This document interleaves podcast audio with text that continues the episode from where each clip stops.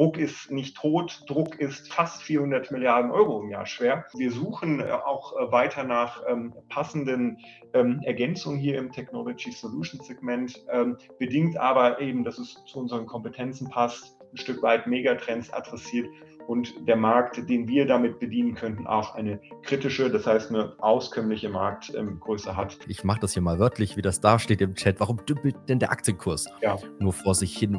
Woran hapert's?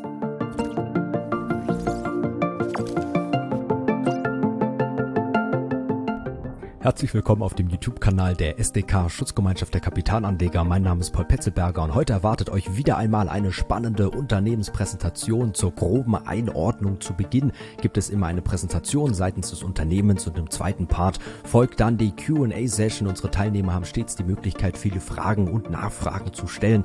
Also da könnt ihr euch definitiv auf eine spannende Diskussion freuen und wir freuen uns natürlich, wenn euch das Format gefällt, ihr dem Video ein Like gebt, unseren Kanal abonniert und gerne fleißig fleißig mit kommentiert. Lasst uns eure Meinung wissen und abonniert auch unseren Newsletter, damit ihr bei zukünftigen Veranstaltungen gerne mal live mit dabei sein und Fragen stellen könnt. Nun aber viel Spaß mit dem Video. Wunderbar. Vielen, vielen Dank, ähm, Herr Petzelberger, für das ähm, Intro. Ja, es hat ja fast schon eine gewisse Tradition, dass wir hier im November bei Ihnen ähm, vorbeischauen. So auch ähm, dieses Jahr. Ich möchte äh, gar nicht viel Zeit verlieren. Wir haben wirklich äh, ja, viel zu erzählen, ähm, viele Inhalte dabei und äh, dann würde ich auch ähm, gerne direkt ähm, in die äh, Präsentation ähm, übergehen.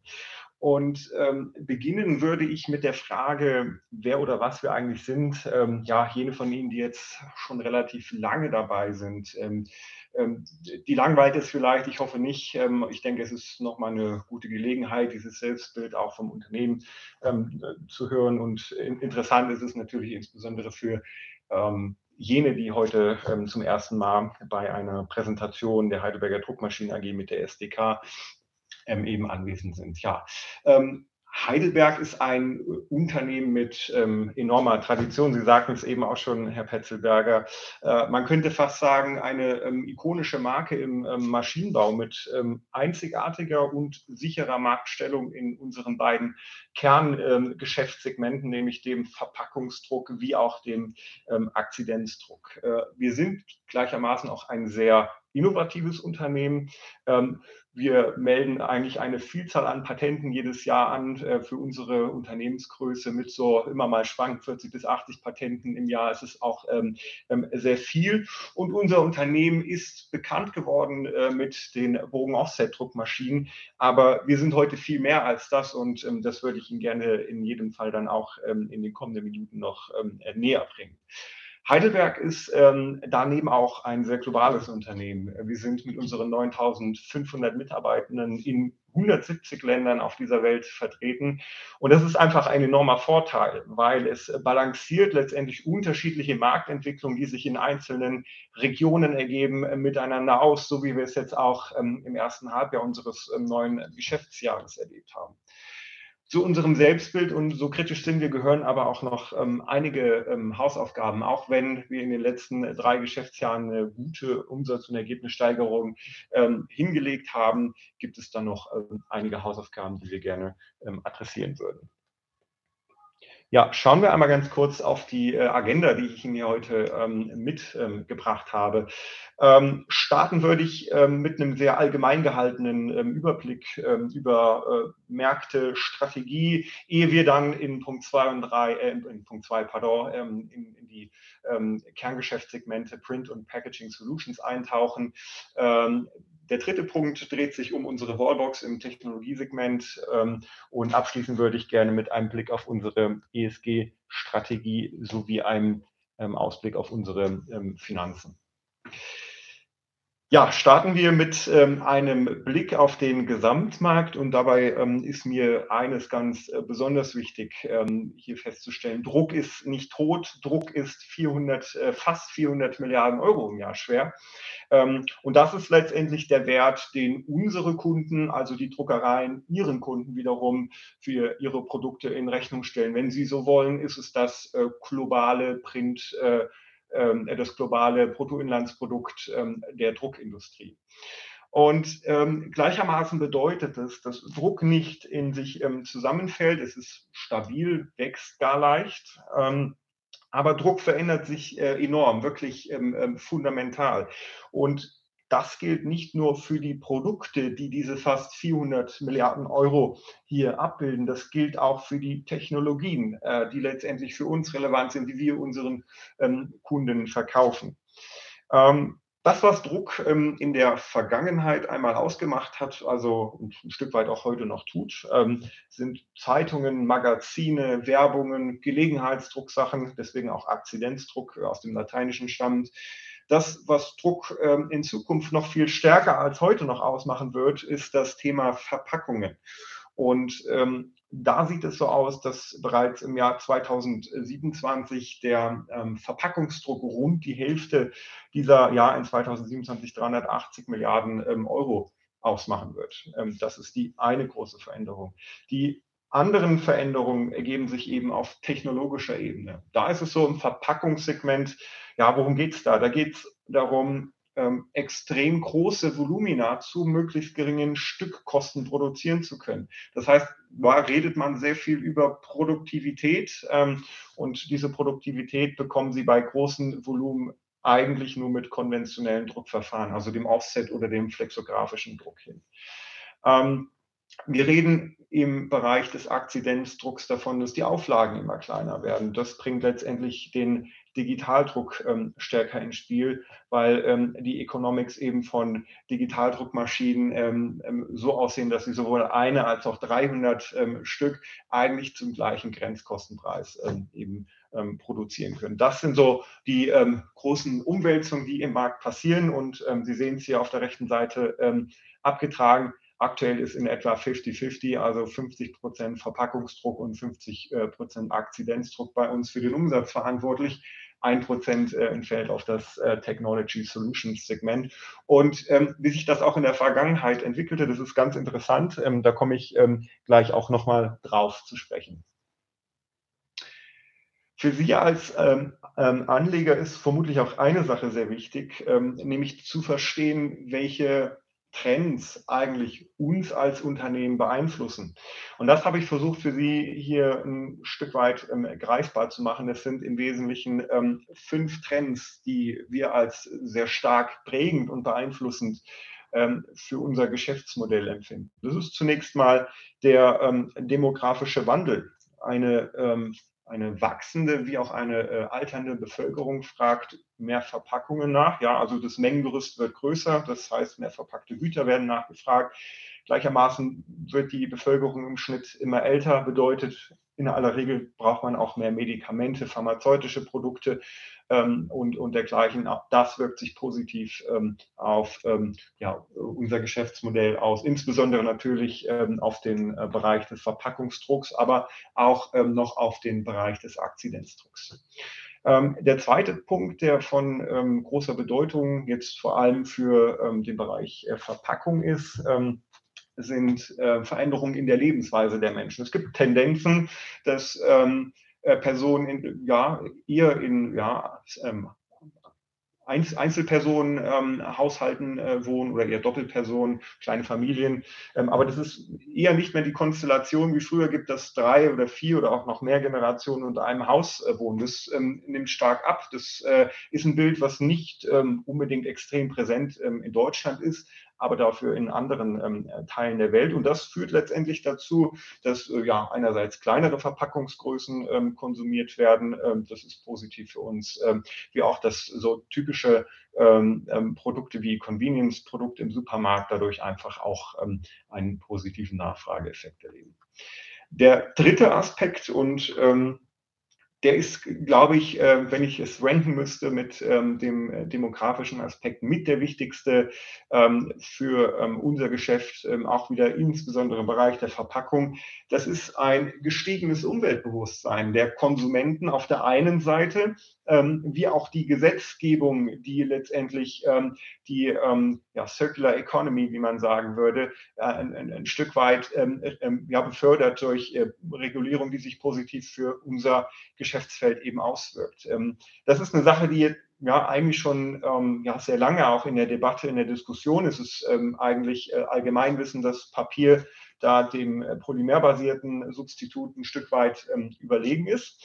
Ähm, was mittlerweile aber der Vorteil ist, dass die Papiertechnologie, und man darf nicht unterschätzen, wie viel Know-how in so einem Papier stecken kann, in, sich in den vergangenen Jahren enorm äh, weiterentwickelt hat. Das sind die sogenannten Barrierepapiere. Bei Verpackung geht es ja auch immer darum, dass diese eine gewisse Schutzfunktion ausüben können. Und diese Barrierepapiere, die können letztendlich garantieren, dass der Inhalt einer Verpackung, und das ist bei Lebensmitteln und ähm, insbesondere pharmazeutischen Produkten enorm wichtig, dass der Inhalt letztendlich nicht durch externe Faktoren wie Hitze oder Wasser ähm, negativ beeinflusst wird und so seine Güte in, in irgendeiner ähm, Form verliert. Also das ist ein, ein, ein Thema, was uns ähm, enorm hilft. Ähm, was wir auch berücksichtigen müssen. Und ähm, ja, man dürfte fast gar nicht Fachkräftemangel schreiben, sondern es gibt einfach einen Arbeitskräftemangel. Es sind nicht unbedingt nur Fachkräfte, die fehlen, sondern auch an vielen Stellen ähm, ja auch, auch Aushilfen und, und dergleichen. Und äh, was für uns die Schlussfolgerung ist, dass wir ein enorm hochautomatisiertes Portfolio unseren Kunden anbieten müssen, mit dem wir den Druckworkflow ähm, ein Stück weit unabhängig davon machen. Ähm, und ähm, äh, so unseren Kunden letztendlich durch eine Reduktion manueller Eingriffe und Vorteile bieten können. Der letzte Punkt, den ähm, sprach ich eben ein Stück weit auch schon an, das sind sinkende Auflagen. Ähm, und das trifft vor allem den ähm, Akzidenzbereich, ähm, wo ähm, der Digitaldruck dann eben seine ähm, Vorteile gegenüber den konventionellen Druckverfahren wie Offset ausspielen kann. Das bringt mich dann auch ähm, ein Stück weit ähm, zu der Strategie von Heidelberg, die ähm, eine äh, zweigleisige ist. Ähm, auf der linken Seite ähm, ähm, sehen Sie den Ausbau des Druckgeschäftes als ein Ziel. Und das ist entscheidend und das möchte ich auch ein, ein Stück weit hervorheben. Der Druckbereich steht heute für 98, ja gar 99 Prozent unserer Umsatzerlöse und wir sind sehr gut beraten, dass wir hier unsere Hausaufgaben machen. Ähm, wir wollen einerseits den Verpackungsdruck ähm, stärken, ähm, auch über unsere heutigen Märkte hinausdenken. Ich komme gleich dazu, was das bedeutet. da geht es auch um neue Drucktechnologien, die entweder für Heidelberg neu sind, wie der flexografische Druck, oder generell eher noch neu sind, wie der Digitaldruck. Und ähm, der Digitaldruck ist ähm, ja in Marktsegmenten der Verpackung in Teilen interessant, aber ist vor allem ein Thema eben für den ähm, Akzidenzmarkt, also für den Werbedruck. Ähm, das wird immer so synonym verwendet, kann man auch dazu sagen.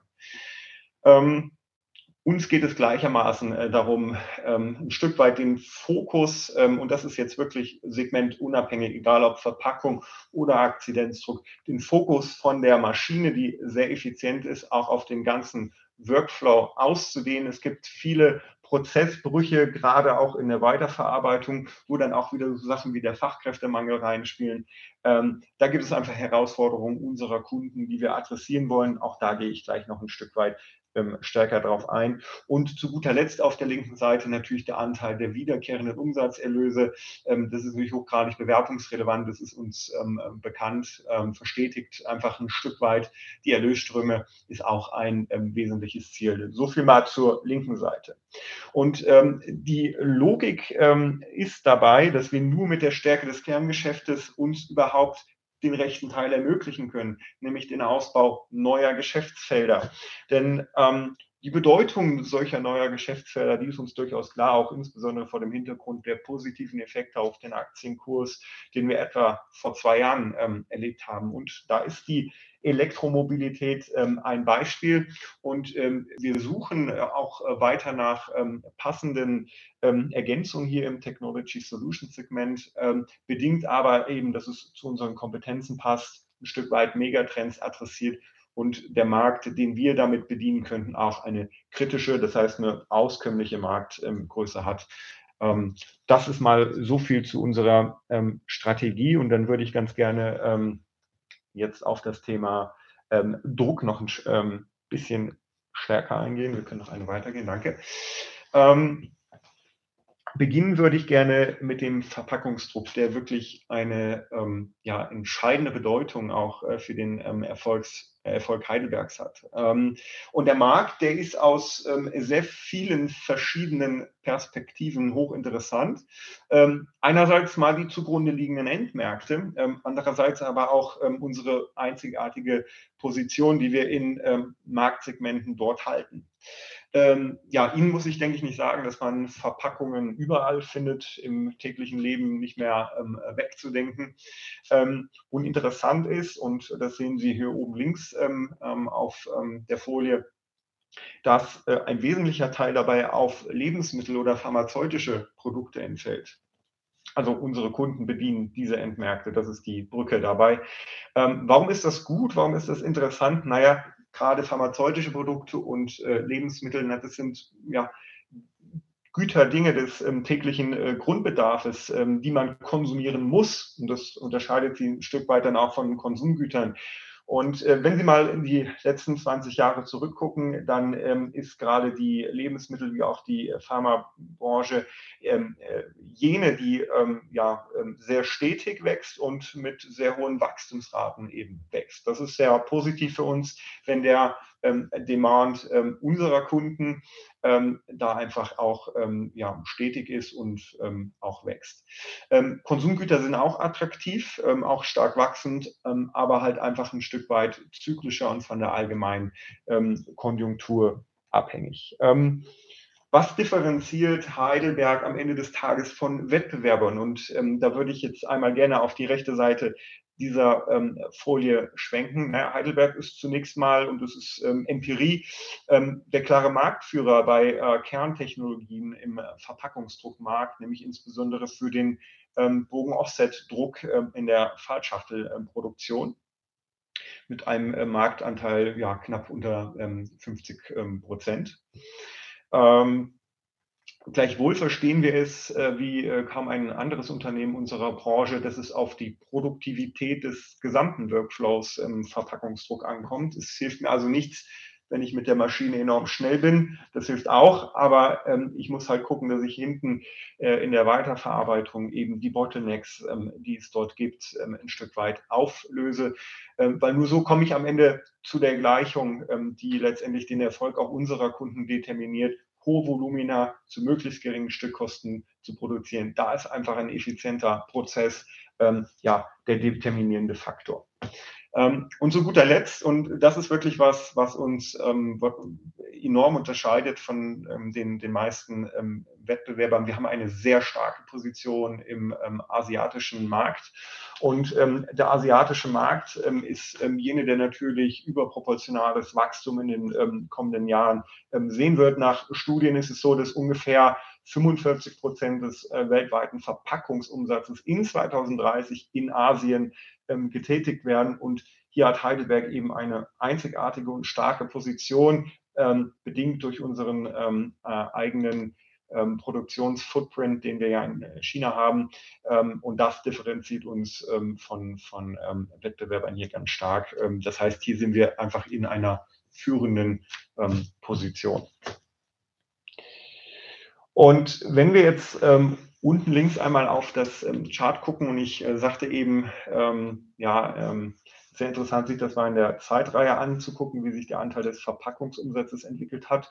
Da haben wir 2014 noch auf einen Verpackungsumsatzanteil äh, am Gesamtumsatz von 30 Prozent geguckt.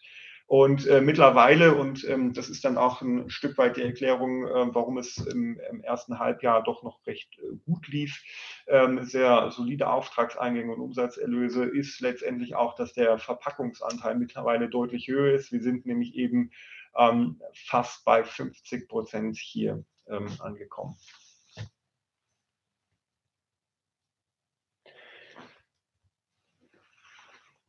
Wenn wir über Verpackungen reden, dann reden wir eigentlich ähm, über einen sehr konzentrierten Bereich dieses ähm, Verpackungsmarktes, ähm, nämlich eigentlich die Fallschachteln wie auch die ähm, Etiketten.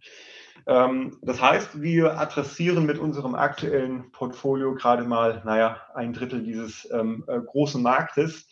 aber mal der Reihe nach.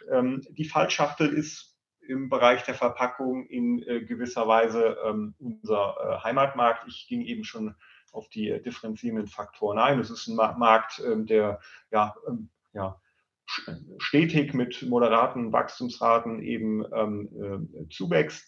Ähm, gleichwohl ist es so, dass der Markt über recht ähm, große Markteintrittsbarrieren für neue Wettbewerber ähm, verfügt und wir eben durch unseren äh, Produktivitätsvorteil, den wir den Kunden bieten, hier eben auch in der führende, führenden Rolle sind mit einem ähm, recht auskömmlichen äh, Marktanteil eben in der Größenordnung ja 45, 50 Prozent. Das ist nie so ganz scharf, aber so in, in, in der Größenordnung sind wir dort unterwegs. Ähm, das ist mal der eine Markt, der auch für den Großteil unserer Umsatzerlöse, die wir im ähm, Segment äh, Packaging Solutions ausweisen, verantwortlich sind.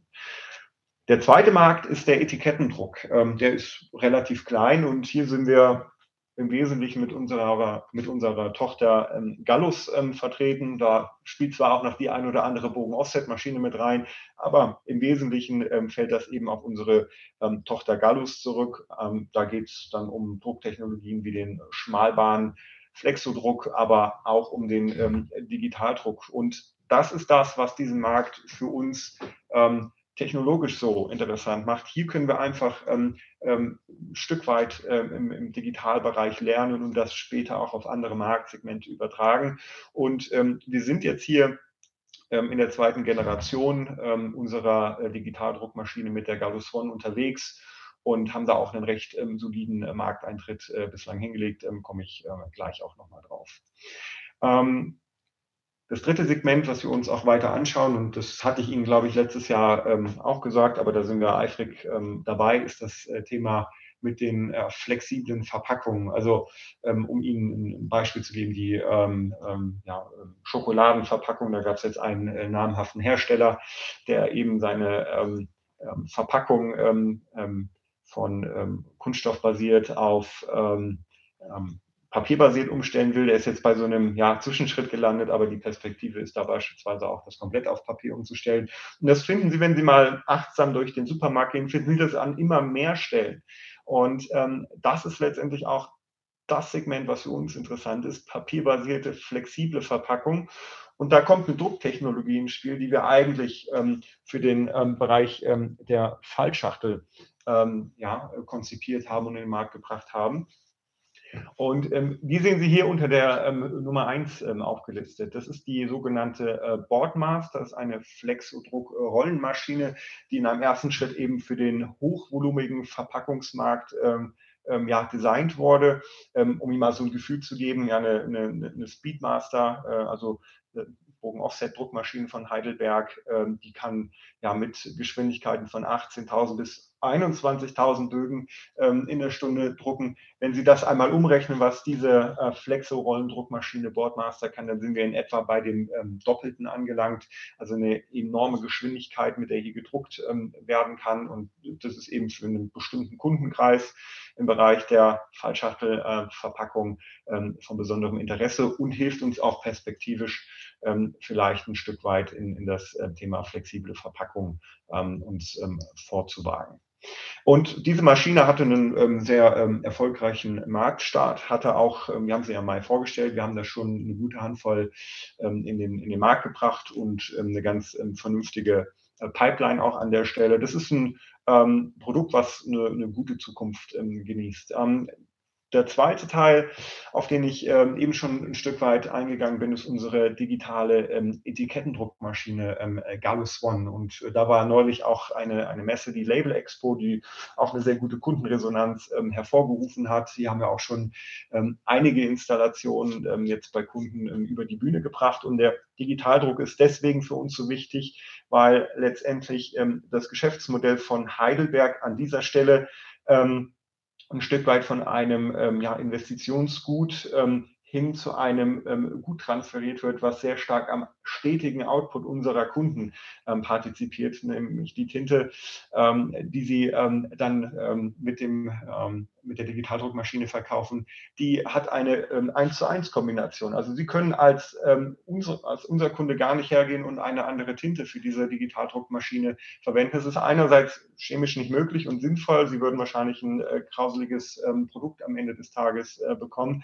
Und andererseits ist es auch technisch ausgeschlossen, dass, dass das funktioniert. Es ist ein Stück weit so, ähm, Sie kennen das ähm, sicherlich aus dem, aus dem Heimbereich, wenn Sie einen Drucker kaufen. Ja, der Drucker ist nicht so teuer, aber weh, Sie müssen mal die äh, Patronen nachbestellen dann wird es ganz schön teuer, es sei denn, Sie können diese Umgehungstaktik fahren ähm, und irgendwelche Third-Party-Ink bestellen. Das funktioniert aber hier in, in, in jedem Falle nicht. Und ähm, das ist letztendlich ähm, der Grund, warum der Digitaldruck durch ähm, das Consumable, was eben da dran hängt, für uns auch eine ähm, wesentliche Bedeutung hat. Und hier sind wir, wie gesagt, jetzt in der zweiten Generation unserer Maschinen auch recht erfolgreich unterwegs. Und das dritte Thema, was ein Stück weit dann auf die äh, Überleitung gleich, gleich zur nächsten Seite ist, ähm, das ist eine ganz äh, nette Geschichte, deswegen habe ich sie auch noch hier mit, mit aufgenommen. Heidelberg hat ähm die beiden längsten jemals produzierten äh, Bogen-Offset-Druckmaschinen mit über 20 Druck- und Lackierwerken ähm, an den, äh, ja, mit einem der größten Verpackungshersteller Westrock ähm, ausgeliefert. Also das ist wirklich eine enorme Leistung, so eine, so eine große Maschine. Das ist sehr viel, ja, ähm, ja, Einzel-RD, was dafür notwendig ist, um so, ein, so eine komplexe Maschine eben ähm, zu designen. Nur um Ihnen mal ein Beispiel zu geben. Ähm, der Bogen wird natürlich äh, mit jedem Druckwerk, ähm, das er durchläuft, einfach auch ein Stück weit nasser und das macht ähm, letztendlich, ist für die hinteren Druckwerke ähm, ein Stück weit schwieriger, dann noch optimale Ergebnisse zu liefern. Also das ist ähm, wirklich eine, eine ähm, starke Leistung gewesen. So, mit äh, Blick auf die Zeit, ähm, ich glaube, ich, äh, ich, ich lasse mir ähm, relativ viel Zeit und spreche recht langsam, aber ich ähm, würde ähm, dann jetzt, glaube ich, ein, ein Stück weit ähm, schneller werden müssen, dass es nicht ähm, zu sehr ausartet. Aber ein Punkt, den ich unbedingt noch ähm, setzen möchte hier heute, ähm, und das dreht sich rund um ähm, ja, den Fallschachtelkosmos, ähm, ist ähm, der Aspekt des ähm, produktiven End-to-End-Workflows. Und Sie sehen es hier ein Stück weit grau auf der linken Seite hinterlegt. Früher war der Fokus sehr stark äh, darauf, die Druckmaschine effizienter zu machen durch die Reduktion von äh, Rüstzeiten, bedienerbezogenen äh, Prozessen. Ähm, und ähm, dergleichen. Und ähm, Ziel ist es letztendlich, den Fokus auch zu äh, erweitern auf alle Schritte ähm, dieses äh, Prozesses. Es gibt zwar für jeden dieser Schritte eine Lösung, die wir auch anbieten können, aber letztendlich die Verknüpfung untereinander ist jene, ähm, auf die es zukünftig eben noch viel stärker ankommt. Und wenn Sie mal die Gelegenheit haben, in so eine Druckerei und insbesondere in eine Verpackungsdruckerei zu gehen, das ist wirklich irre, wie viele Millionen Tonnen an Papier da Tag für Tag durchgeschleust werden. Da werden Sie sehen, dass da doch noch recht viel ähm, manuell passiert. Das heißt, da kommen Leute mit äh, solchen Ameisen Hubwagen und bewegen dann den Papierstapel von A nach B am Ende des Tages. Also sehr viel manuelle Intervention. Und wenn es dann eben weitergeht in der Weiterverarbeitung, ja, dann wird das Ding eben wieder dahingestellt an die Weiterverarbeitung, die dann in aller Regel auch noch ganz üppige Rüstzeiten mit sich bringt und dergleichen. Also hier haben Sie einfach ein enormes Automatisierungspotenzial dieser einzelnen Zwischenschritte. Wir haben da schon ähm, einzelne Lösungen auch im Portfolio, also zum Beispiel so einen ähm, Roboterarm, ähm, der jetzt allerdings eher für den Akzidenzbereich konzipiert wurde, aber ähm, das ist auch denkbar für den Bereich der, der, der Fallschachtel dann.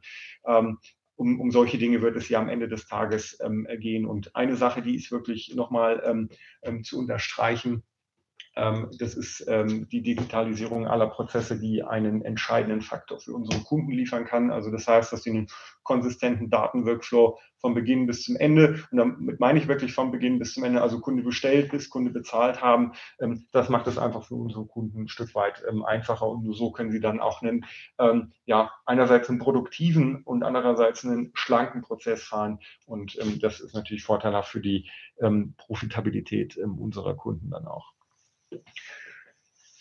Ja, so viel zum äh, Bereich der Verpackung. Ähm, jetzt würde ich ganz gerne auf ähm, eine Erkenntnis ähm, als Überleitung zum Bereich Akzidenzdruck eingehen, die ein Stück weit erklärt, warum es einfach in dem jeweiligen Segment äh, Technologien gibt, die ja besonders wichtig und gefragt sind und umgekehrt eben nicht. Hier in der grünen Kurve eingezeichnet finden Sie die Grenzkosten pro gedruckter Einheit, wenn Sie im Offset- oder Flexodruckverfahren produzieren. Das ist eine sehr stark fallende Kurve und in Abhängigkeit äh, ähm, der Auflagengröße sind Sie dann ja, deutlich günstiger unterwegs als ähm, im Digitaldruck. Hängt damit zusammen, dass Sie ähm, eine solche Maschine ausrüsten müssen mit Platten. Ja, die Platten kosten erstmal was, dann haben Sie da eine, eine Stillstandzeit. Das sind alles ähm, die Effekte, die dazu führen, dass ähm, die Größe 1 eines gedruckten Bogens einfach nicht wirtschaftlich herstellbar ist auf ähm, Offset- und Flexodrucktechnologien. Ähm, die blaue Kurve skizziert ein Stück weit die Grenzkosten pro Einheit in der Digitaldrucktechnologie und das sagte ich eingangs eben schon, es ist fast unerheblich, ob Sie ein, äh, ein Exemplar oder 300 Exemplare oder 500 herstellen. Ähm, die Grenzkosten sind ja, äh, ja fast gleich marginal fallend. Und ähm, das ist letztendlich der große Vorteil, der im Akzidenzbereich ausgespielt werden kann, wo Sie sowohl kleinere wie auch größere Auflagen haben. Ähm, und da eben durch die Flexibilität einfach ähm, für sich einen ähm, Vorteil generieren können.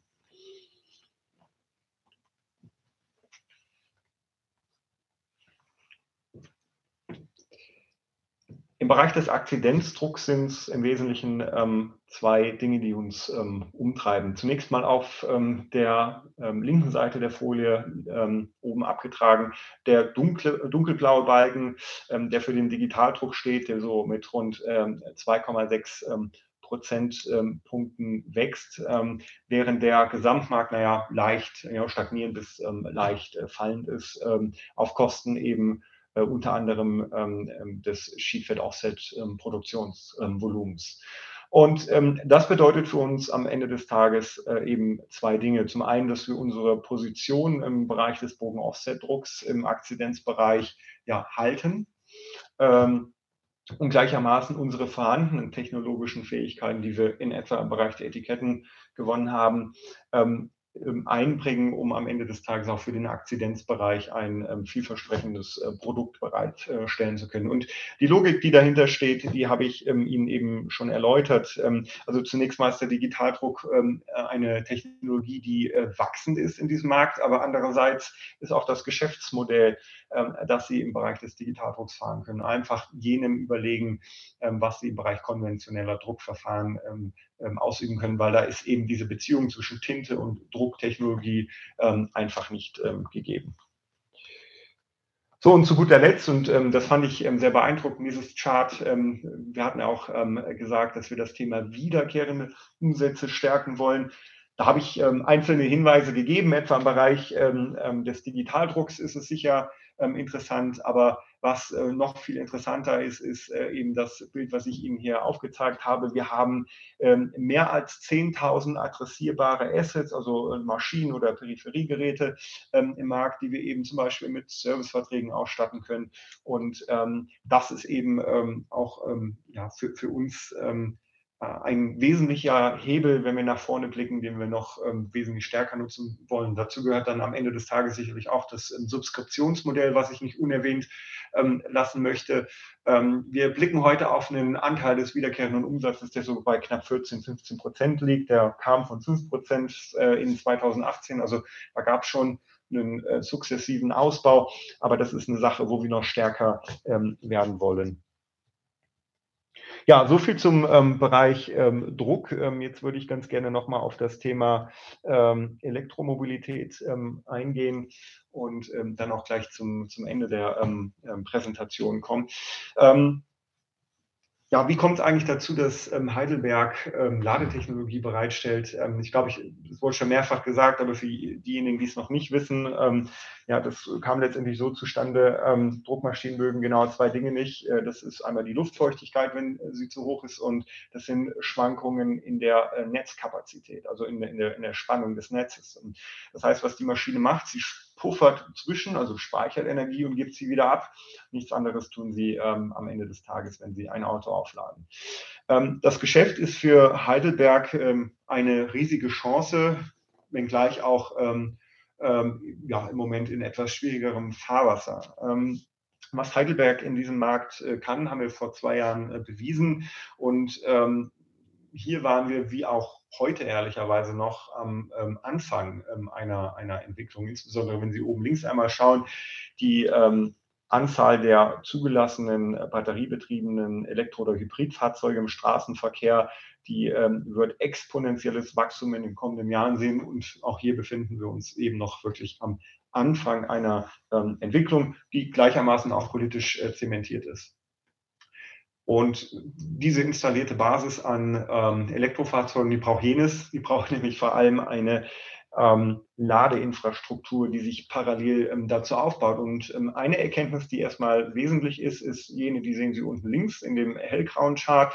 Ähm, ähm, der größte Anteil, wenn Sie es in äh, Stücken ausdrücken, ähm, der größte Anteil der verkauften Ladegeräte, werden Sie im Heimbereich finden. Also jene, die sich in der Garage des ein oder vielleicht auch mehr Familienhauses ähm, eben Ladetechnologie ähm, bereitstellen, um zu Hause eben ihr Fahrzeug ähm, zu laden. Und umgekehrt ist der kleinere Teil eher auf den Bereich ähm, halböffentlich oder öffentliches Laden ähm, zurückzuführen.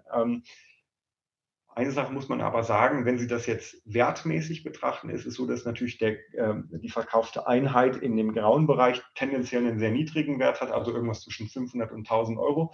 Und umgekehrt der Bereich ähm, des öffentlichen Ladens, also die farblich abgesetzten Spitzen, kann man es mal zusammenfassen, ähm, natürlich wertmäßig äh, wesentlich äh, teurer sind, sodass letztendlich ja, nahezu ein äh, Gleichgewicht äh, am Ende des Tages ähm, wieder zustande kommt.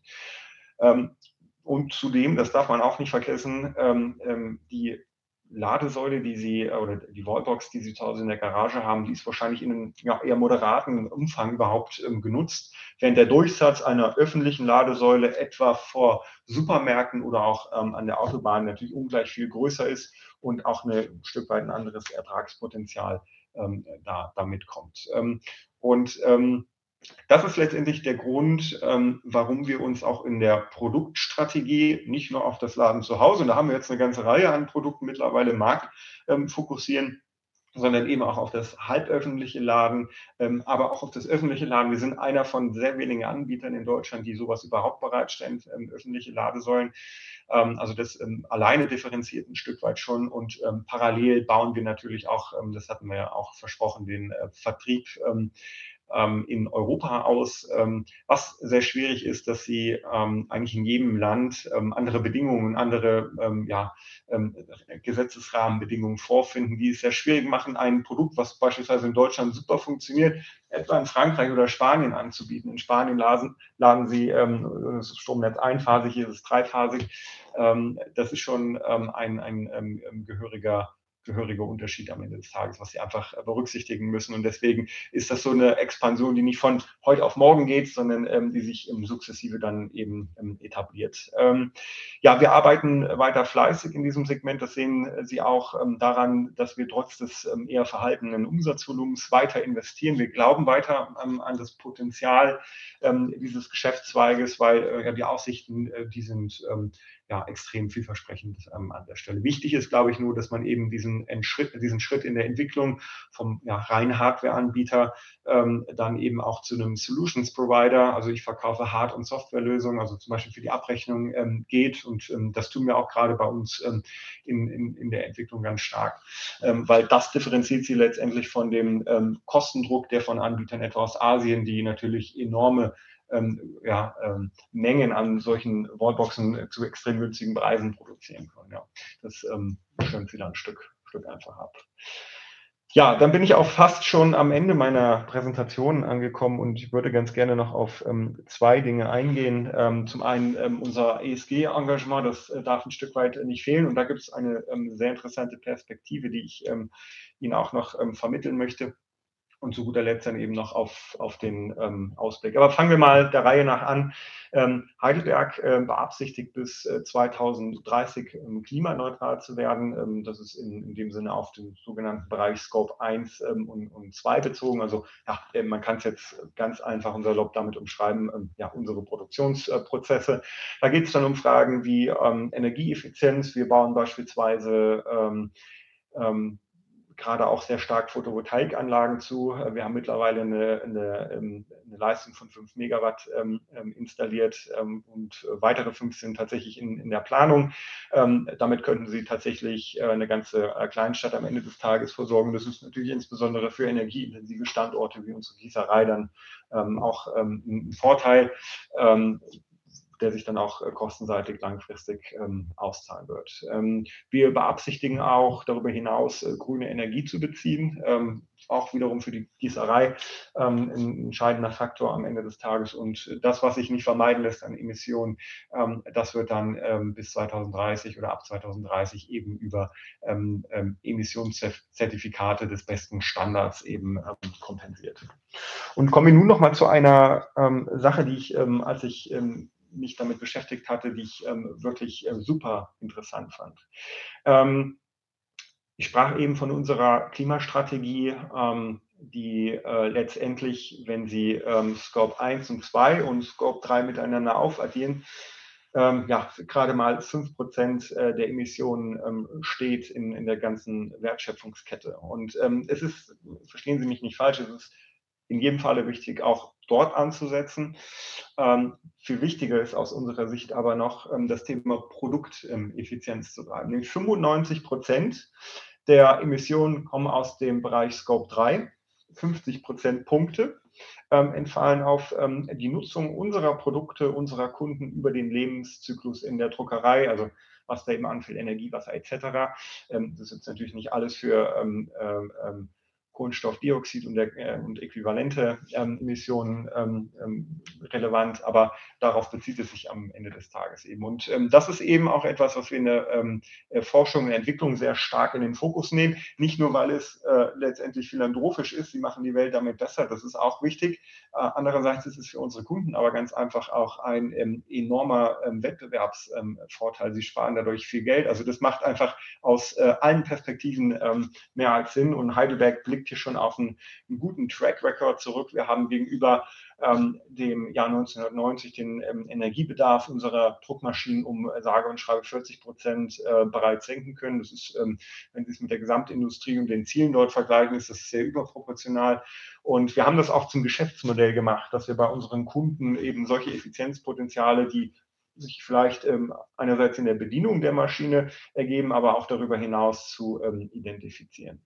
Um das äh, Bild jetzt noch komplett zu machen, 35 Prozentpunkte ähm, stammen aus zugekauften Produktionsmaterialien. Ja, da, ja, das liegt dann auch nur bedingt ähm, in unserer Sphäre. Da kann man sicherlich gucken, äh, inwiefern man da äh, Lieferanten präferiert und 15 Prozent, das wäre jetzt zu kleinteilig. Ähm, das kann man ähm, eigentlich vernachlässigen. Aber Sie sehen, wo hier einfach der, der, der, der wesentliche Hebel liegt. Also nicht unbedingt ähm, in Scope 1 und 2, das ist auch wichtig, aber vor allem in der Effizienz unserer Produkte.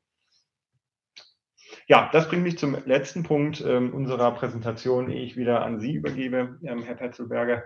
Ähm, das ist äh, der Ausblick. Ja, wir hatten einen ja, sehr ähm, erfolgreichen Start in das ähm, Geschäftsjahr. Der Auftragseingang, der ist jetzt hier zwar nicht ähm, zu sehen, aber ähm, der entwickelte sich äh, bereinigt um Währungskurseffekte im Gegensatz äh, zu weiten Teilen der Industrie erfreulich stabil. Ähm, das ist letztendlich auf unterschiedliche Perspektiven zurückzuführen, äh, insbesondere aber auf unseren, und ich sagte es eingangs, und hier zahlt es sich aus, ähm, auf unseren breiten ähm, geografischen Footprint, dass wir eben in vielen Regionen der Welt sehr stark sind und so auch die unterschiedlichen ähm, Entwicklungen einfach ähm, balancieren können. Ähm, wenn wir jetzt nach vorne gucken, ähm, dann sehen wir eine ähm, ja, leichte Abkühlung der Nachfrage, so wie es einfach im Moment auch zu erwarten ist, was den Umsatz angeht. Lagen wir nach sechs Monaten knapp zweieinhalb Prozent unter dem Vorjahr. Auch hier, wenn Sie die Währungskurseffekte wieder rausrechnen, äh, die negativen, lagen sie in etwa auf dem Vorjahr. Und ähm, das sieht dann insofern auch für die Gesamtjahresprognose den Vorjahresumsatz von 2,435 äh, Milliarden ähm, Euro zu bestätigen. Sehr gut aus. Ähm, Geht es jetzt im Wesentlichen im zweiten Halbjahr darum, noch eine vernünftige, solide Auftragslage zu sichern und gleichwohl auch weiter die ähm, Preisanpassungen wie vorgesehen im, im Markt ähm, durchzudrücken. Was die EBITDA-Rendite, die bereinigte EBITDA-Rendite angeht, so sind wir mit 9,2 Prozentpunkten nach sechs Monaten auch sehr gut unterwegs, 100 Prozent, äh, pardon, 100 Basispunkte ähm, über dem Vorjahreswert von 8,2 ähm, Prozent ähm, und insofern auch auf einem guten Weg, hier die äh, Gesamtjahresmarge, Zielmarge von 7,2 Prozent zu erreichen. Äh, bei uns gibt es immer gewisse Saisonalitäten in der Profitabilität. Das hat jetzt nicht unbedingt was mit dem operativen Geschäft zu tun. Äh, teilweise sind das einfach auch nur Rückstellungsthemen, die halt einfach auftauchen.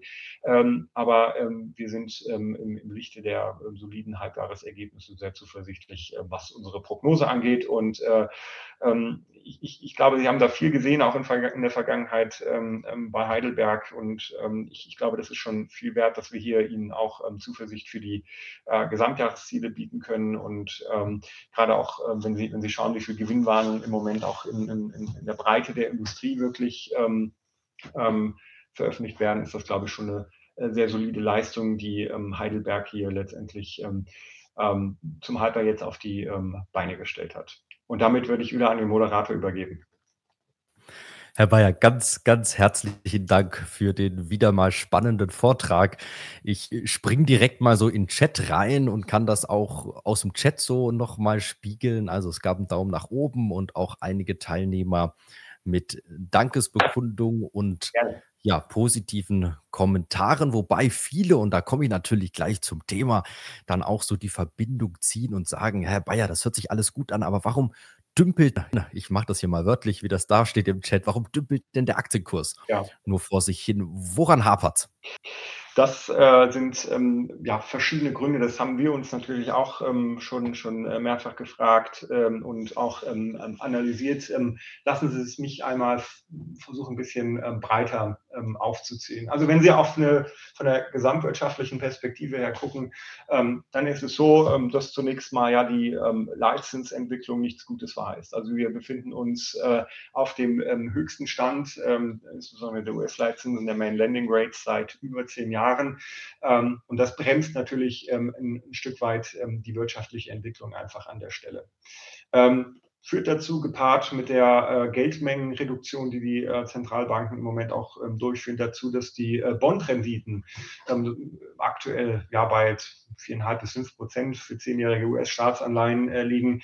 Ähm, das ist natürlich ja eine attraktive Rendite, das kann man gar nicht sagen, mit einem anderen Risikoprofil, ähm, als wenn Sie beispielsweise in Eigenkapitaltitel investieren würden. Das macht natürlich erstmal der breiten Masse ähm, an den Aktienmärkten ein Stück weit zu schaffen. Das ist mal der, der erste Grund, den ich sehe.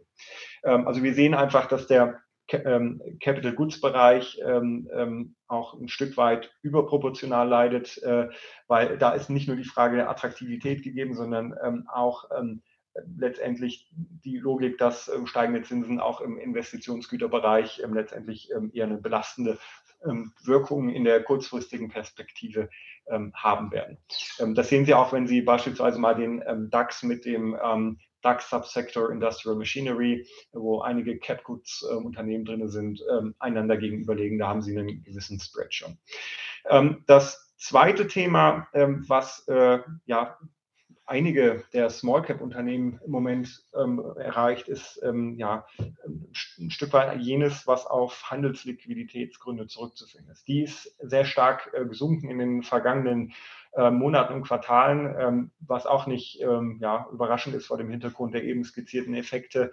Ähm, und das führt einfach dazu, dass ähm, der Aufbau neuer Positionen ein Stück weit ausbleibt, weil das ist ein, ja, einfach ein Risikoaspekt aus ähm, Investorensicht, wenn sie später eine Position abstoßen äh, wollen und das nur unter ähm, entsprechenden Kursabschlägen äh, tun könnten, weil es eben die Handelsliquidität, die tägliche durchschnittliche Handelsliquidität nicht hergibt, dann ist das einmal ein negativer Aspekt. Und ähm, Sie sehen es auch sehr stark und wenn Sie da jetzt auch mal den ähm, Small Cap Anteil von diesem eben zitierten Cap Goods ähm, Index ähm, rauskramen, dann haben Sie da eine enorme Underperformance gegenüber dem äh, Gesamtmarkt auch zunächst mal festgestellt. Also das ist ähm, der zweite Grund. Und der dritte Grund, das ist einfach ähm, ja, historische Beobachtung, ähm, ein Stück weit eine negative Erwartungshaltung, die uns, aber wir auch dem direkten, äh, dem direkten Peer einfach ähm, entgegenspringen, ist einfach eine negative Erwartungshaltung, dass bei ähm, ja, ökonomischen Turbulenzen auch ähm, die Unternehmen nicht ähm, gut wegkommen. Und ähm, da können wir nur eines machen, ähm, vernünftige Zahlen liefern und dann ähm, einfach das Vertrauen der Anleger wieder ähm, in, in, den Kurs und ähm, auch in das neue Management stärken. Das sind so die drei Perspektiven, ich glaube, die man, die man einfach da berücksichtigen muss und äh, die, die den Kurs erklären vernünftige Zahlen liefern. Das ist ja dann auch immer die Grundlage für Dividenden. Und da haben wir natürlich auch Fragen.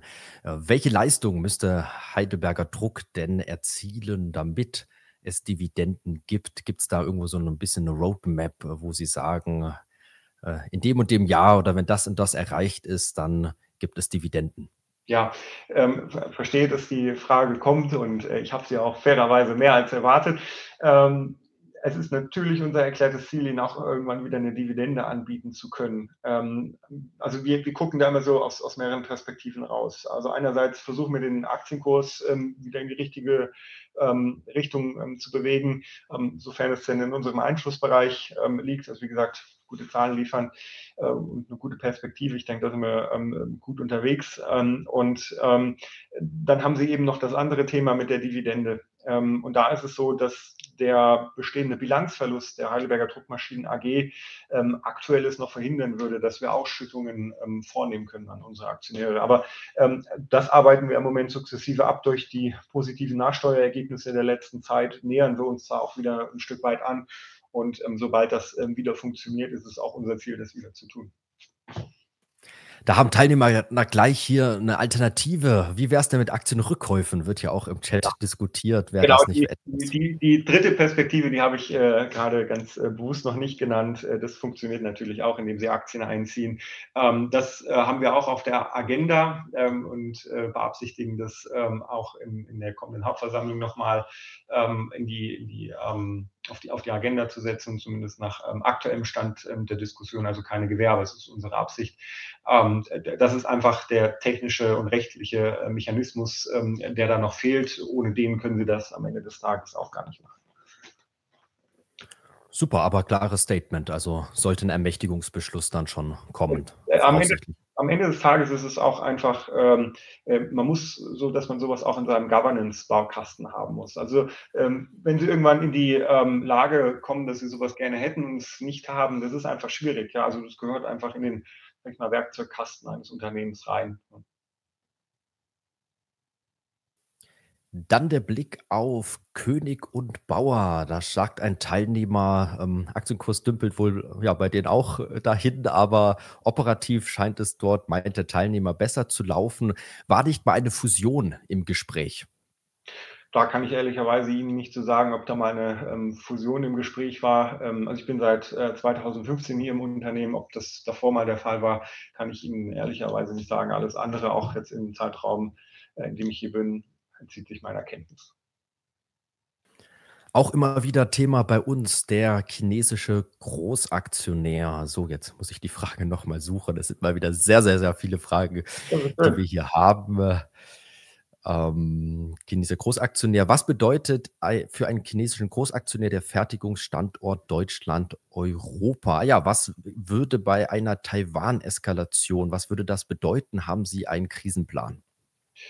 Also wir versuchen natürlich ähm, ein Stück weit, äh, das ist ähm, unsere ähm, Strategie, ähm, einerseits die Chancen, die sich aus dem chinesischen Markt ähm, ergeben, zu nutzen, gleichermaßen aber auch umsichtig äh, mit, mit äh, Risiken umzugehen, die sich ähm, ergeben könnten. Also wir versuchen die Produktionsstandorte relativ autark und äh, unabhängig voneinander aufzustellen. Aber ich, ich, glaube, und ähm, das ist jetzt eher in Richtung meiner Privatmeinung, ähm, ich glaube, die Verflechtungen ähm, können Sie als Unternehmen zwar gut kontrollieren, also Ihre eigenen, aber in der dritten oder vierten oder fünften Vorstufe Ihres Lieferanten kann man nur hoffen, dass das auch so gemacht wird und äh, dahinter sein. Ich will mir gar nicht ausmalen, welche wirtschaftlichen Verwerfungen das am Ende des Tages für die Gesamtökonomie, nicht für ein einzelnes Unternehmen mit sich bringt, aber äh, wir betreiben die Risikovorsorge, die man eben so, so gut es geht machen kann. Gallus, viele Fragen rund um Gallus. Vielleicht bündeln wir die einfach mal. Ähm, die Frage, wie viele Gallus One-Maschinen wurden bisher verkauft? Funktionieren die? Gibt es da Probleme? Und auch mal auf Gesellschafterbasis sozusagen die Frage, warum wurde die Tochter Gallus nicht verkauft? Wurde Schadensersatz von Marco Corvi schon eingetrieben? Ja, ähm, die, die zwei Fragen beantworte ich ähm, ähm, Ihnen auch sehr gerne. Ähm, also berechtigte Frage, dass äh, jemand äh, bei Heidelberg fragt, ob die Digitaldruckmaschine funktioniert. Und dann kann ich Sie beruhigen, die funktioniert ähm, hervorragend. Die ist sogar, ähm, ja, wenn ich es auch mit der vorherigen Generation vergleichen würde, einfach nochmal äh, in, in, zwei Perspektiven weitergekommen. Zum einen, ähm, was den Preispunkt angeht, sind wir, glaube ich, deutlich kompetitiver geworden. Ähm, und zum anderen, und das ist nicht vernachlässigbar, ähm, in Sachen Automatisierung ähm, und Digitalisierung, also jetzt nicht der Digitaldruck, sondern die Verbindung in alle möglichen Ökosysteme, ähm, da setzt die Gallus One wirklich äh, Maßstäbe. Und wir haben schon eine solide, niedrige zweistellige Zahl an, an Aufträgen hier erhalten. Und, aber lassen Sie uns da nicht Aufträge zählen. das, das äh, führt am Ende zu nichts, aber wir sind hier ähm, gut unterwegs und haben hier einen vernünftigen äh, Marktstart ähm, hingelegt. Ähm, wenn ich jetzt gleich noch etwas vergessen haben sollte, ähm, scheuen Sie nicht, äh, mich nochmal zu erinnern. Ähm, ja, die ähm, ähm, Gallus, ähm, die ist ja auch deswegen dann am Ende äh, bei uns ähm, geblieben, weil sie natürlich auch eine recht vernünftige Perspektive am Ende des Tages hat. Äh, fast untertrieben zu sagen, eine sehr gute Perspektive ähm, im Etikettendruckmarkt. Und ja, das Verfahren gegen Herrn Corby, das ist noch äh, weiter laufen. Sie wissen, so Verfahren ziehen sich auch gerne mal länger hin. aber bitte haben Sie Verständnis, dass ich dazu den Verfahren auch äh, mich nicht, nicht äußern kann. Vielen Dank, Herr Bayer, für die Antwort. Frage, Thematik, Wettbewerber, Konkurrenten. Also ein Teilnehmer fragt ganz allgemein, welche Wettbewerber, was ist das Alleinstellungsmerkmal Merkmal von Heidelberger Druck? Und ein anderer fragt doch mal ganz konkret wesentliche Konkurrenten im Verpackungsdruck. Ja, ähm, das kommt immer darauf an, ähm, worauf Sie schauen. Ähm, aber ich würde am Ende des Tages ähm, versuchen, an zwei bis drei Punkten ähm, zu erklären, was uns ähm, differenziert ähm, vom ähm, Wettbewerb. Ähm, also zunächst mal in äh, Produkthinsicht ist es so, dass ähm, unsere Maschinen und auch die Art und Weise, wie sie konstruiert sind, die äh, ja, die ja, Bedienkonzepte ähm, die zahlen am Ende des Tages auf ein Ziel ein, nämlich die Produktivität wirklich ähm, enorm hochzutreiben. Und das ist, wie gesagt, für den Kunden das größte ähm, ähm Kaufargument, das sie am Ende des Tages haben können. Also das ist mal, ähm, glaube ich, der, der, der ganz äh, wesentliche Faktor am Ende des Tages. Also die Maschinen der Konkurrenz sind ähm, exzellent, gar keine Frage, aber das ist auch so das, was wir an Feedback von unseren Kunden bekommen. das ist einfach eine, eine, eine, ein Stück weit eine eigene Liga. Ähm, und das ist kein ähm, ähm, so plump dahergesagter Satz, sondern wenn Sie sich mal beispielsweise die Totalisatoren der Maschinen, das sind wie der Kilometerstand beim Auto, von Gebrauchtmaschinen angucken, dann können Sie in der Regel bei den Heidelberg-Maschinen eines beobachten, nämlich dass die extrem genutzt wurden und das geht bei den Lebenszeiten, die dann eben angegeben wurden, bei den Nutzungsdauern eben nur unter ähm, unter ähm, der Maßgabe einer ähm, enormen Produktivität. Das ist mal, glaube ich, eines ähm, der wesentlichen differenzierenden äh, Merkmale im Bereich ähm, des ähm, Bogen-Offset-Drucks, was ja dann doch einen großen Teil unserer Umsätze stand heute, auch wenn wir schon ähm, wesentlich mehr als das im Moment sind, ähm, am Ende des Tages ausmacht. Ähm, was uns sicherlich, und da denke ich jetzt eher an Sie als Aktionärinnen und Aktionäre ausmacht, ist es so, dass wir ähm, einfach eine, einen Vorteil dahingehend haben, dass wir extrem ähm, breit ähm, ähm, geografisch aufgestellt sind. Also wir sind in vielen Regionen der Welt stark und ähm, das hat dann natürlich Rückkopplung zu den Kunden. Wir können auch ähm, in, in, fast äh, ja, an fast allen ähm, Orten der Welt in irgendeiner Form ähm, ja, zum Beispiel Service-Dienstleistungen anbieten. Wir garantieren ja auch, dass innerhalb von 24 Stunden 95 Prozent ähm, aller Ersatzteile beim äh, Kunden sind. Ähm, das ist natürlich dann letztendlich wieder ein differenzierender Faktor, ähm, einerseits für die Kunden, aber auch für Sie als ähm, Aktionär, weil durch diesen globalen Reach, ich sagte das eingangs auch schon, können Sie letztendlich diese unterschiedlichen Dynamiken, die Sie in, in, in bestimmten Regionen haben, ja, in China gibt es keine Inflation, da gibt es Deflation, andere wirtschaftliche Effekte. In Asien sieht die Welt ein Stück weit anders aus und Europa, Nordamerika ähm, ist sicherlich auch äh, mit, mit anderen äh, Themen im Moment behaftet, dass sie das einfach ein Stück weit ähm, ähm balancieren können. Und ähm, was ähm, unseren, unsere Position natürlich dann auch für Sie wiederum attraktiv macht, ist, dass ähm, die extrem gefestigt ist. Ja? Also insbesondere im Verpackungs-, aber auch im Akzidenzmarkt ähm, blicken wir auf einen sehr hohen Marktanteil, der durch ähm, gute Barrieren ähm, ähm, geschützt ist. Also einerseits mal äh, neue Konkurrenten gibt es eigentlich so, so, so, so, ja, gut wie kaum, mal jetzt das Thema Digitaldruck ausgeblendet. Und diese Vorteile in der Produktivität, die wir unseren Kunden bieten können, ähm, die ähm, sichern dann auch ein Stück weit ähm, daneben noch diese Wettbewerbsposition ab. Also das ist, ich hoffe, ich habe das jetzt äh, nicht zu global beantwortet. Das ist ein sehr facettenreiches Thema und bedingt natürlich immer ähm, zu verstehen, worauf man im Moment guckt, auf welches Marktsegment. Aber das sind mal so die wesentlichen Kernelemente, die aus Kundensicht, aber vielleicht auch aus Aktionärssicht einfach ein Stück weit ähm, überlegenswert wären. Und was ich jetzt noch vergessen hatte, ich hatte es auch in der Präsentation gesagt, aber gehört dann auch noch zur Antwort dazu. Gerade wenn Sie auf den asiatischen ähm, Bereich gucken, dann ähm, sind wir eigentlich das Unternehmen, was äh, in der führenden äh, Position ist und ähm, vor allem der Verpackungsmarkt ist da natürlich ähm, super attraktiv und ähm, auch stark wachsend äh, vor dem Hintergrund äh, auch des großen Bevölkerungswachstums, was in der Region verzeichnet wird. Ein großes Thema ist immer natürlich auch die Elektromobilität. Herr Bayer, diese Fragen diskutieren wir auch jedes Mal, aber natürlich auch zu Recht. Das sind wichtige Kapitalmarktfragen. Also äh, die Frage, haben Sie strategische Pläne für den Bereich E-Mobilität? Wird da eventuell auch eine Ausgliederung, ein IPO erwogen? Und ich nehme auch noch mal die Frage dazu, wann erwartet HDD Gewinn, also Heidelberger Druck Gewinn im Segment Ladeinfrastruktur? Mhm. Ähm, gut, dann würde ich, würde ich mit der ersten Frage einmal äh, beginnen. Ähm, also das würde ich gar nicht ausschließen, ähm, dass ähm, so ein Schritt wie, ähm, ja, also, also die Investorensuche da irgendwann mal relevant werden könnte, wie auch immer sie das am Ende des Tages gestalten. Ausgegliedert ist es tatsächlich schon. Also es ist in einer eigenständigen Legal Entity, also Rechtseinheit, ist eine GmbH. Also das wäre ein, Stück weit schon gegeben, wenngleich natürlich die Rechtsform nicht für, für jedes Vehikel dann ähm, ähm, die, die, die richtige ähm, wäre.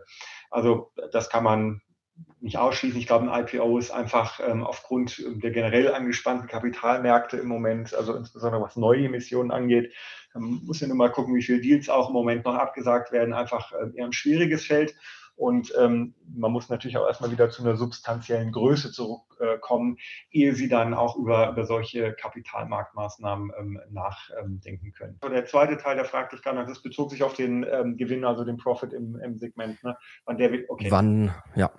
Ähm, also ein Stück weit hängt das natürlich davon ab, wie sich ähm, ähm, der Markt am Ende des Tages entwickelt. Und ähm, in den Märkten, in denen wir aktiv sind, ist natürlich einfach ein Stück weit eine Sättigung äh, ja, nach dem Rausch, man will vielleicht auch sagen, die Katerstimmung eingetreten, ähm, nachdem die Förderung ja, ja auch uns zu einem raketenartigen äh, Wachstum äh, verholfen hatte. wir glauben weiter an das Geschäft. Wir investieren jetzt antizyklisch, einmal einerseits Produktportfolio, andererseits in unsere regionalen Strukturen. Und das Gute ist ja auch, dass wir auch auf vorhandene Strukturen, also nicht nur in der Forschung, Entwicklung und Know-how, ähm, sondern auch im Vertriebsbereich zurückgreifen können. Ähm, das äh, ja, bevorteilt uns ein Stück weit. Aber letztendlich ähm, ähm sind die Verluste Ausdruck ähm, der Tatsache, dass wir weiter an das Geschäft glauben. Und ähm, die Profitabilität, die hängt am Ende des Tages dann halt vor allem davon ab, wann der Umsatz und der Markt sich insbesondere wieder erholt. Wir sind schon weit vorgeschritten in der Zeit. Es gibt noch ganz, ganz viele Detailfragen. Ich glaube, so die großen Themenkomplexe haben wir mitgenommen. Ich würde sagen, wir nehmen jetzt noch, noch mal drei Detailfragen im Schnelldurchlauf. Alle werden wir nicht mehr schaffen, aber ja, ich pick jetzt einfach noch mal so drei raus, die vielleicht nicht die allerdetailliertesten sind, sondern vielleicht auch noch mal so ein bisschen größere Themen anschneiden. Das eine wäre das Thema ist Heidelberger Druck eigentlich ein Übernahmekandidat? Hier wird mal so als Beispiel HP in den Raum geworfen. Muss Heidelberger Druck nicht bei der Marktkapitalisierung eine Übernahme befürchten? Also letztendlich müssen den Business Case ähm, andere äh, beantworten. Wir sehen da aktuell keine Zeichen. So, dann die Frage, ist Meier Meinhof ein Kunde von Ihnen? Ähm, wen meinen Sie? Pardon, Sie meinen Meier, Meier Mellenhoff? Ja, genau. Also das können wir natürlich nicht offenlegen, äh, ähm, müsste der Kunde letztendlich ähm, ähm, zustimmen. Ähm, ich bin mir nicht sicher, ob wir ein Announcement mal hatten, wie wir es jetzt bei Westrock zum Beispiel hatten, wo dann eben auch der Kunde zugestimmt hat. Aber da muss ich jetzt Vorsicht äh, walten lassen, das bitte ich zu verstehen. Aber ähm, natürlich ähm, ja, ist ein großer Verpacker, um den am Ende des Tages, glaube ich, kaum einer drum kommt. So, bei dem super Tempo, bei, Herr Bayer, können wir sicherlich noch mal ein, zwei Fragen machen. Das geht ja richtig schnell hier. Also eine Frage auch noch mal zur Marge. Das, da ist eigentlich die Folie eingeblendet. Äh, spricht ein Teilnehmer an, dass ja wir im ersten Halbjahr eine Marge von 9,2 Prozent schon hatten, jetzt dieses Absinken. Ich meine, es steht ja schon ein bisschen da, auch die Gründe, aber der Teilnehmer fragt noch mal, was ist denn der Grund, dass die Marge jetzt im zweiten Halbjahr so stark absinken soll? Äh, ich liebe Accounting-Fragen. Ähm, also das hat ähm, wirklich sehr viele unterschiedliche Perspektiven. Einige steht da vorne schon. Also einerseits steigende Personalkosten, die Rentabilität ein Stück ähm, belasten, wenn Sie es äh, year over year vergleichen. was meinen wir mit saisonbedingt? Naja, äh, Sie haben halt zum Beispiel, um es mal plakativ zu machen, Ihre Mitarbeitenden, die nehmen Urlaub. So, und für diesen Urlaubsanspruch ähm, bekommen Sie dann für jeden Monat, den Sie eben im Jahr gearbeitet haben, äh, einen Anspruch zurückgestellt. Ähm, und dieser Anspruch wird natürlich dann aufgelöst, wenn die Mitarbeitenden Urlaub nehmen. Das passiert vordergründig natürlich in der ersten Jahreshälfte unseres Geschäftsjahres, weil das eben die schönen Sommermonate sind. Und das hat allein schon einen sehr substanziellen, leicht zweistelligen ähm, Millionenbetragseffekt. Ähm, positiv im Halbjahr 1, negativ im Halbjahr 2. Also das Gap sind knapp ähm, 20 äh, Millionen, die alleine aus so einer ähm, ja, nicht operativen äh, Thematik ähm, herauskommen. Das ist wirklich was, was uns ähm, jedes Jahr dann irgendwie ein Stück weit beeinflusst. Sie haben es ja auch im Vorjahr gesehen, dass die Rendite da deswegen ein Stück zurückging und gepaart mit den steigenden Personalkosten und noch ein paar anderen kleineren Effekten kommen Sie dann ganz gut.